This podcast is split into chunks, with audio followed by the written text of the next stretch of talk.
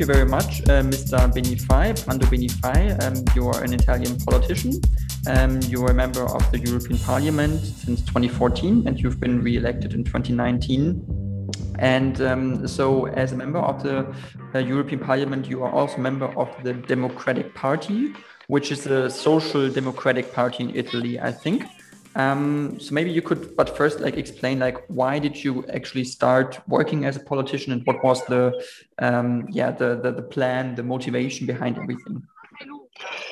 Um, well, I started my uh, political activity as a school representative um, around 20 years ago um, when I was uh, uh, running as uh, um, students uh, uh, representative in my school, uh, and that was the real um, drive for my um, becoming more politically active because I wanted my school to become better, and in general, students to have more rights.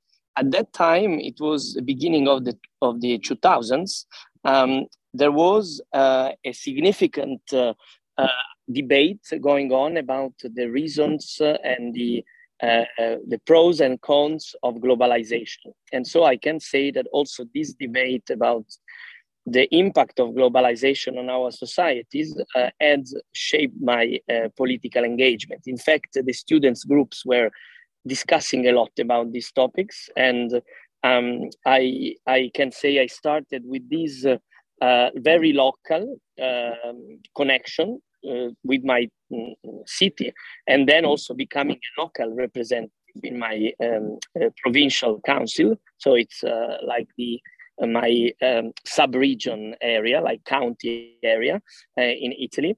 but I also started from the very beginning with this attention to global issues. Um, uh, with these debates at the time on globalization, but then very soon I became much engaged on European affairs, so on European topics.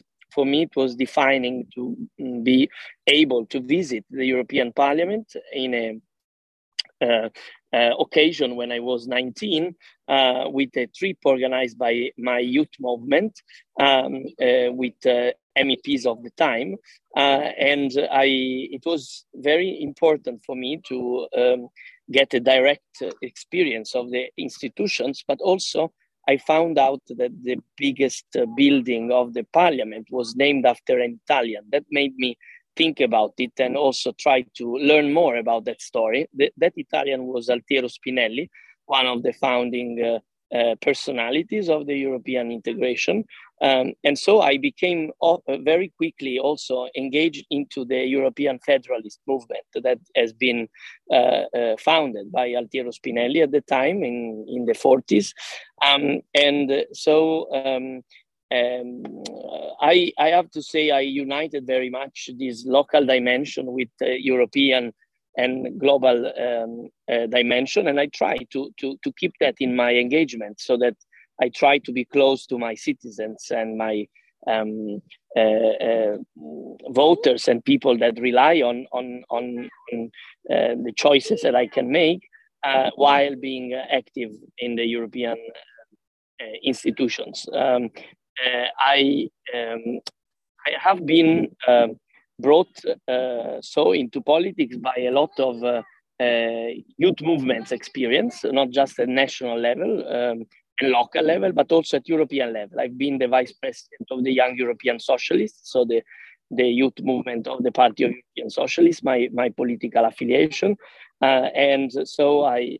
Um, I, I, I always believed, and I that's my experience in my work, that uh, you can uh, change uh, small things only if you look at them small things that are, are that, people care about uh, that can change their lives uh, in a very direct way only if you take into account the broader picture and you, if you mm, strive to change things at a larger uh, degree. Um, that's very easy to see now with the issue of climate change that is influencing so directly the lives of many people in terms of um, the um, uh, the quality of the environment and uh, their possibilities to, to work and live where, where they they, they are living today. And we know that uh, things are changing in some places for the worst in terms of uh, life availability of, of places. Think of um, climate refugees that are a reality already now. Um, but that's not something that you can only deal with at the local level. You can you need to deal with that also with uh, European and global choices. And that's a very obvious example, I would say, of, of that way of thinking that I, I've been um, um, engaged. I've been engaged with, and I, I, I, I still believe it's very valid to to consider as a as a political approach. Uh, uh, uh, think global, act local. They have said at the time, and I, I think it's quite uh, still relevant.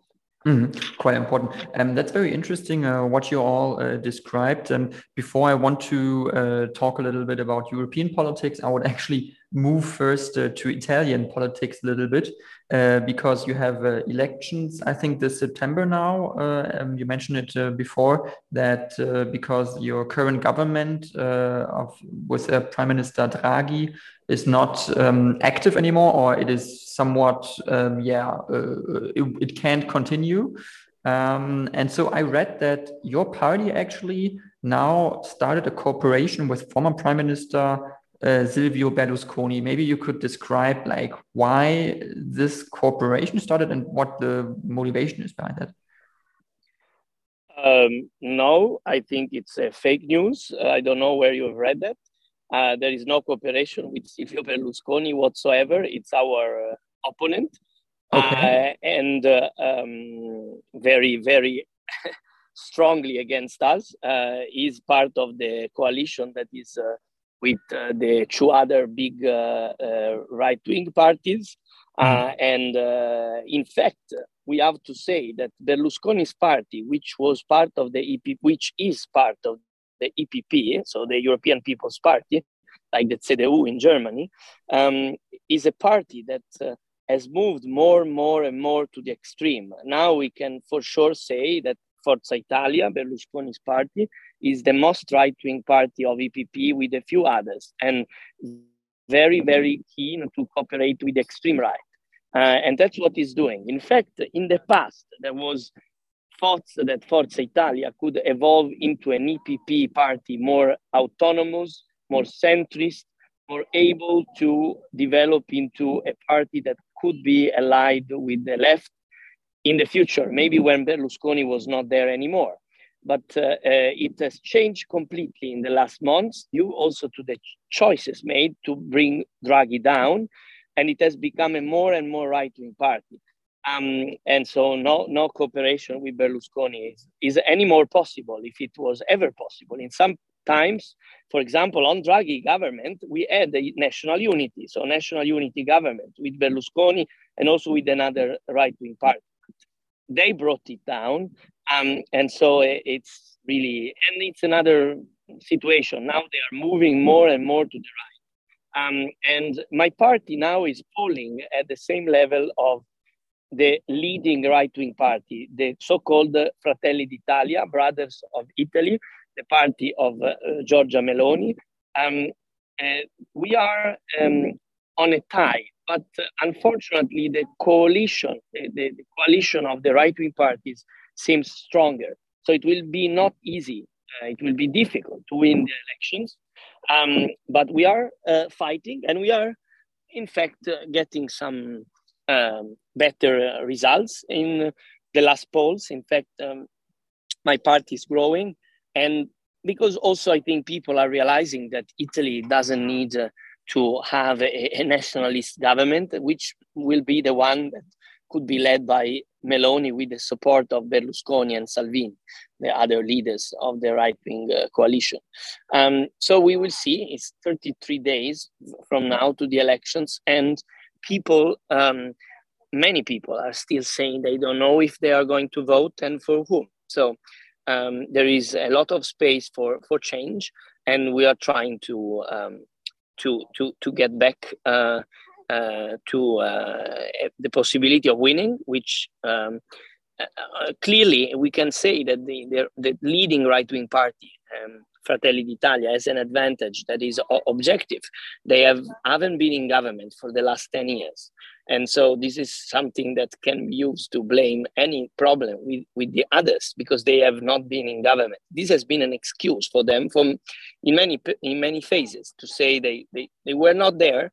Um, and yeah, it's true, uh, but they were not uh, ever, I would say, contributing to um, uh, the best solutions for my country. Uh, they are a nationalistic uh, uh, party that is Eurosceptic, um, trying to hide this Euroscepticism, um, and uh, very much uh, in favor of the Trump America.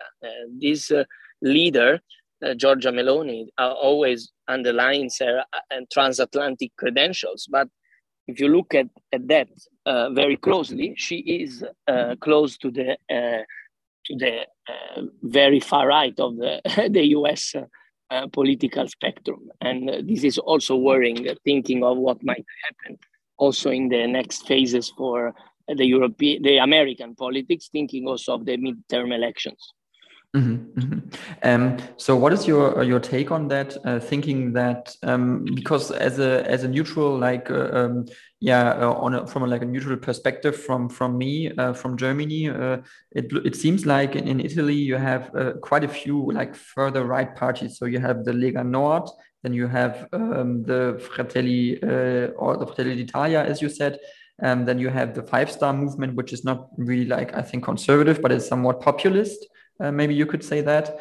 Um, then you have uh, the former party of uh, uh, Silvio Berlusconi, who is also very that is also very far right. So how do you why why is it that in Italy there seems to be this this strong yeah further right um, yeah affiliation by people to to these parties that the people actually support these parties? Where where does this this feeling of people come from that they they want this or they need this strength or this national um, yeah strength in, in, politics that is that is uh, discussed and and and and, and yeah postulated by these parties. Uh, why do you think this this exists like that?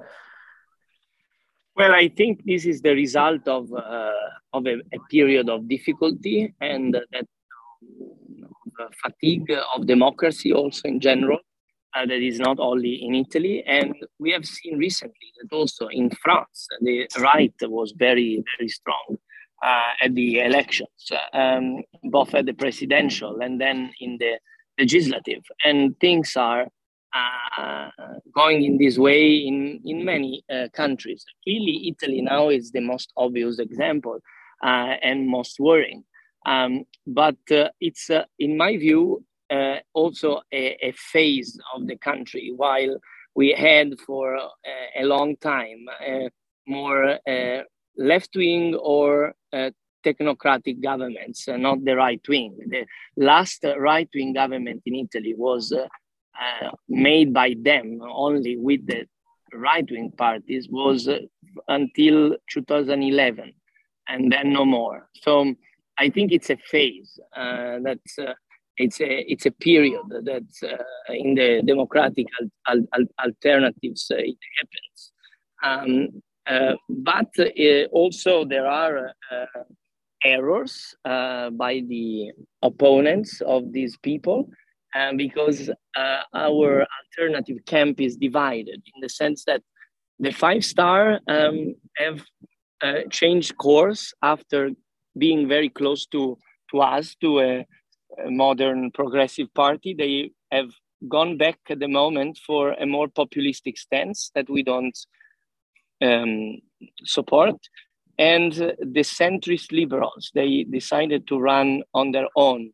Um, they were close to us also because they are uh, more progressive liberals. The, the, this group uh, of two parties called Azione, Action, and uh, Italia Viva uh, of Matteo Renzi, former prime minister. They, they are um, closer to us than to the right wing, but they chose to run alone.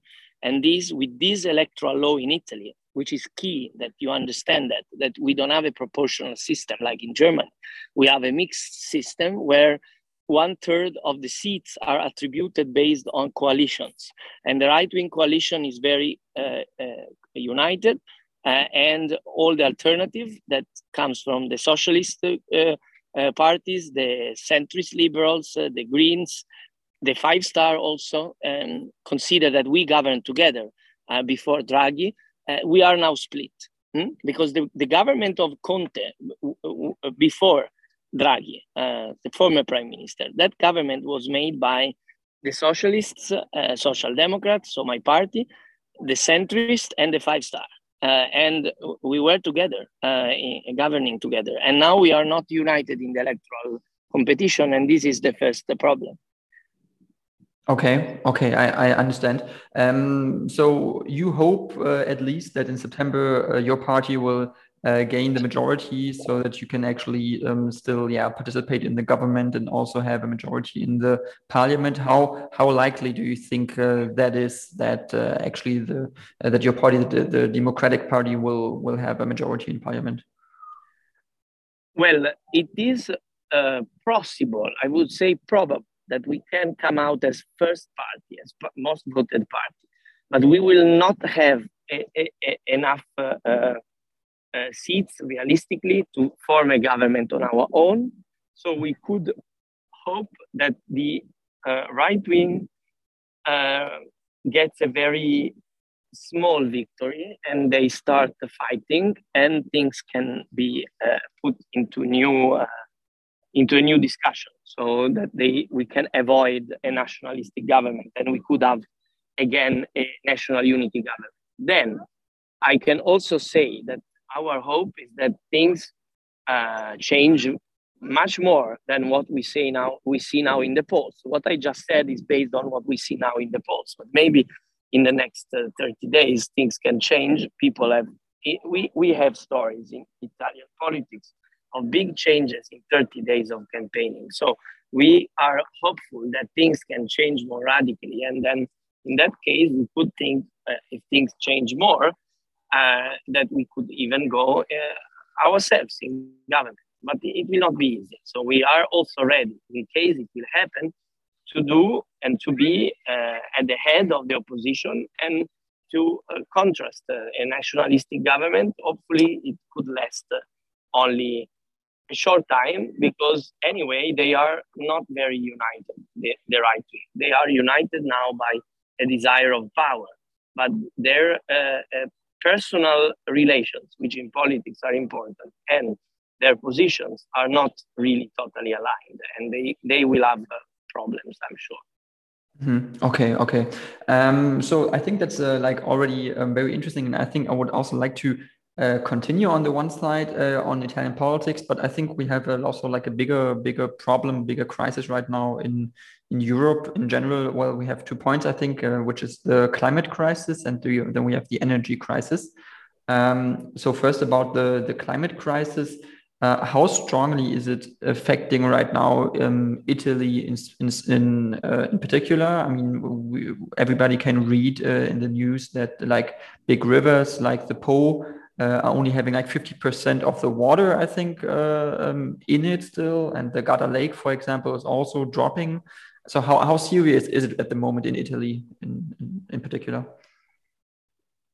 Well, in my opinion, it's very serious everywhere. It's serious in Italy uh, for some specific characteristics of the country. But if we look all over Europe, the situation is, is very bad in terms of the impact of the increasing temperatures and the um, changing weather. Uh, I think it's important that the European Parliament has pushed for very ambitious legislation on climate change, on fighting climate change in the last months. Uh, and we also are uh, uh, valuing this, this, this fight we made in our electoral campaign. Now we always say that we are the ones that in Europe have been fighting against the climate change, and we want also to get the vote now in the national politics, uh, in the national elections, because we want to continue in that way. Um, and uh, I think it's very important that we are uh, pushing more and more with the reduction of emissions and with uh, more um, social uh, uh, measures to mitigate the impact of climate change also on the jobs and on social situations. Mm-hmm. Um, how how do you think like when we now move from like the Italian level to the European level, how strong are we? Uh, yeah, um, um, uh, how how strongly are we now on the European level organizing these uh, these things? And uh, do you think that uh, on the European level we will have enough um, resources to combat uh, climate change? Is it actually um, right now good enough uh, the policies that we they, we have um, because we have discussions by climate researchers that say that the the 1.5 um, increase uh, in temperatures globally um, will come much much faster as um, as the models right now predict um, and we also see that uh, right now we have this summer which is really really hot everywhere in europe. Uh, we had last summer which was already quite warm and a couple of summers ago 2018 was really really strong uh, really really hot. Um, so is also maybe your your take on that your opinion that it actually the climate change and the impact of climate change comes much much faster than we actually um, are predicting and that our models are actually wrong and that it actually comes much faster i'm not sure about that i cannot say that for uh, for certain but for certain i can say that we need to continue in the direction we have uh, taken. And I think we need to be even more ambitious. I think that the European Union needs to uh, uh, bring together uh, with even more determination, with even more conviction, the rest of the world to uh, work uh, against this catastrophe because things are getting very bad for all the planet. And the resources issue that you mentioned is very important because uh, there are uh, already data, not from me, but from the European Commission, that shows that we need more money to support the transition to make it more accelerated. Uh, and in terms of, of energy efficiency, in terms of uh, conversion of uh, polluting uh, um, facilities, etc. And so that's why we are pushing from the parliament. We are many uh, um, MEPs and many politicians in general, also at national level. We are convinced that we need to uh, pursue a further um, um, uh, development of the um, so-called uh, Next Generation EU Recovery Plan, because we have tapped into um, uh, common debt uh, to uh, build this plan. And for climate change fighting, we need to continue this plan. We need more borrowing together. We need more resources that are pooled at European level and that can be used also in the next years. Um, so this is also a fight that uh, we have been doing for a long time. We have been uh, pushing for for a long time as European federalists because we think that the fiscal capacity of the European Union that we started building to have the next generation EU in place needs now to become a more fully, fully fledged fiscal capacity to uh, confront with these emergencies and that short-termism and uh, uh, going for lengthy negotiations by the member states to find unanimity around decisions on budgetary choices is absolutely out of uh, the reality of what we need now. So that's why also I think when we talk about climate change, we talk about energy uh, uh, policies, and we enlarge the view. We need to go for further federalization of Europe. We need at least the core of European countries that become a more federal Europe. Mm-hmm. Um, I would actually uh, completely agree with what you said um, that we need more cooperation on a European level and that Europe needs to uh, somewhat develop into, uh, in my opinion, into a European state that actually can uh, challenge and tackle these problems more effectively on a European level. Um, but I want to talk about first uh, the goals, the, the, the, climate goals that we have, um, uh, and climate neutrality by 2050 um, isn't this way too late actually uh, in face of what we are seeing already uh, in these heat conditions that we have now in the summer? And um, for me for example i live uh, in denmark right now in copenhagen which is far further north and uh, it's still it's super hot outside. It's 27 degrees. And um, so you, you see it everywhere in europe like whether it's in the north in the south west or east So the, the, the temperatures are rising in, in, uh, at a very, very fast pace. So aren't our goals by this climate neutrality in, in 30 years or almost 30 years, isn't that way too late because it's already happening right now? Yeah, most probably it's going to be obvious to everyone that it's like you're saying.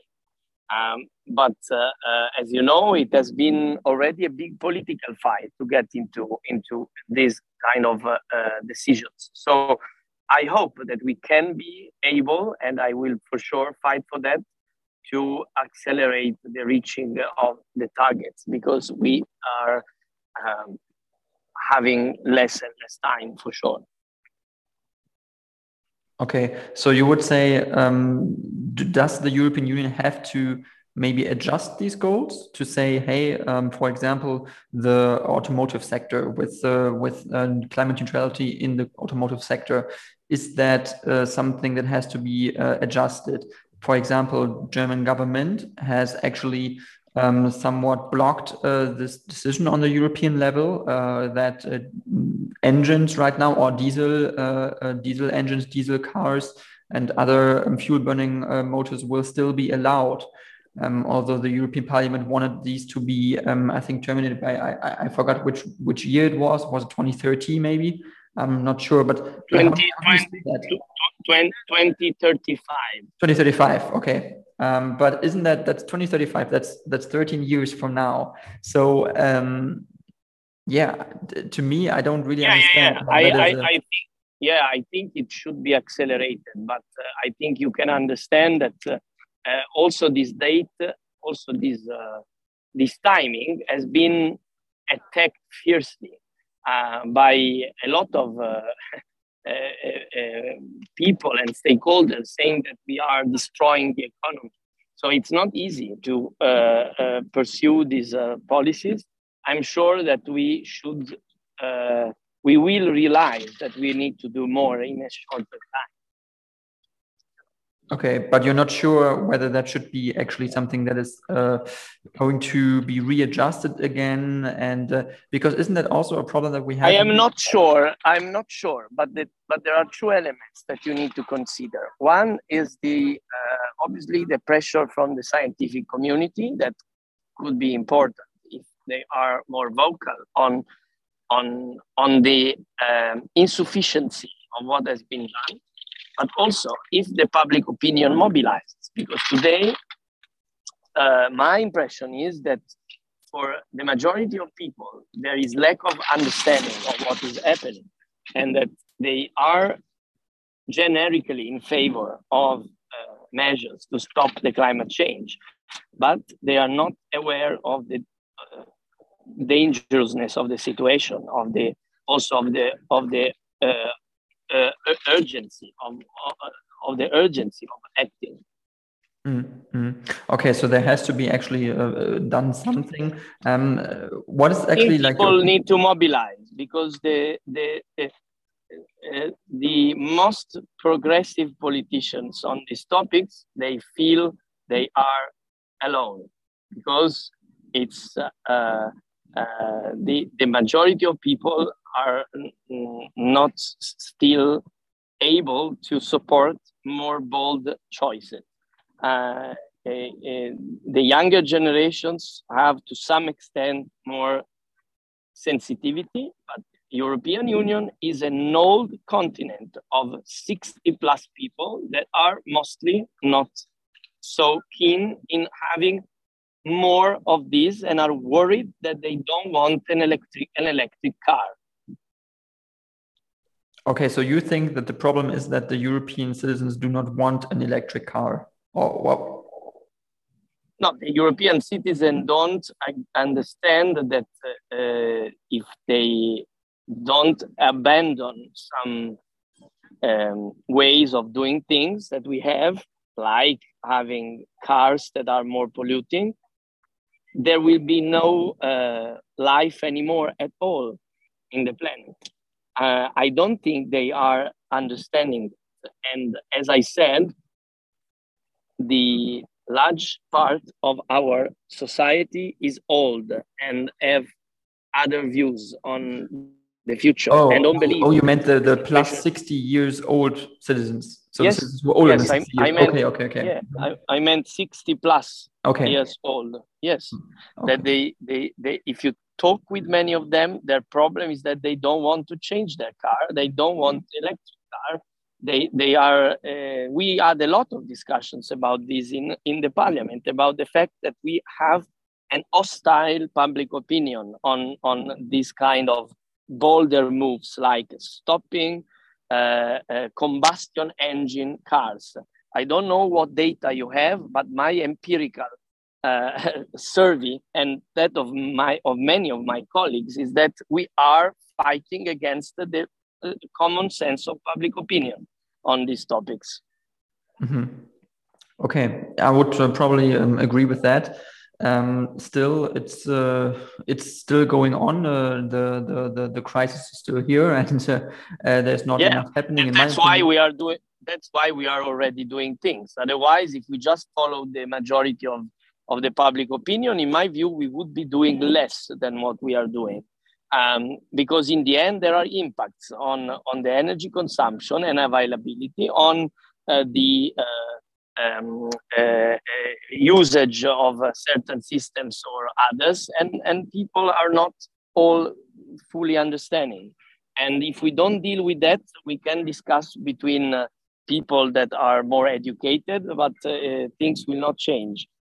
Mm-hmm. Okay, okay. So that's um, actually a good answer. Um, uh, my last question would be, uh, Mr. Benifei, to you because you have only limited time.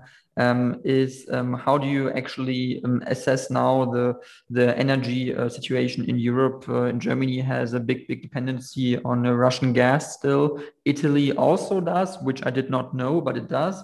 Um, but it, Italy also has, I think, LNG terminals on the on the coast and has, I think, uh, um, negotiations with Algeria, I think, about gas transit or something. So, how, how do you assess the entire European um, gas situation at the moment, and, and, and how can we actually be more independent from Russian gas?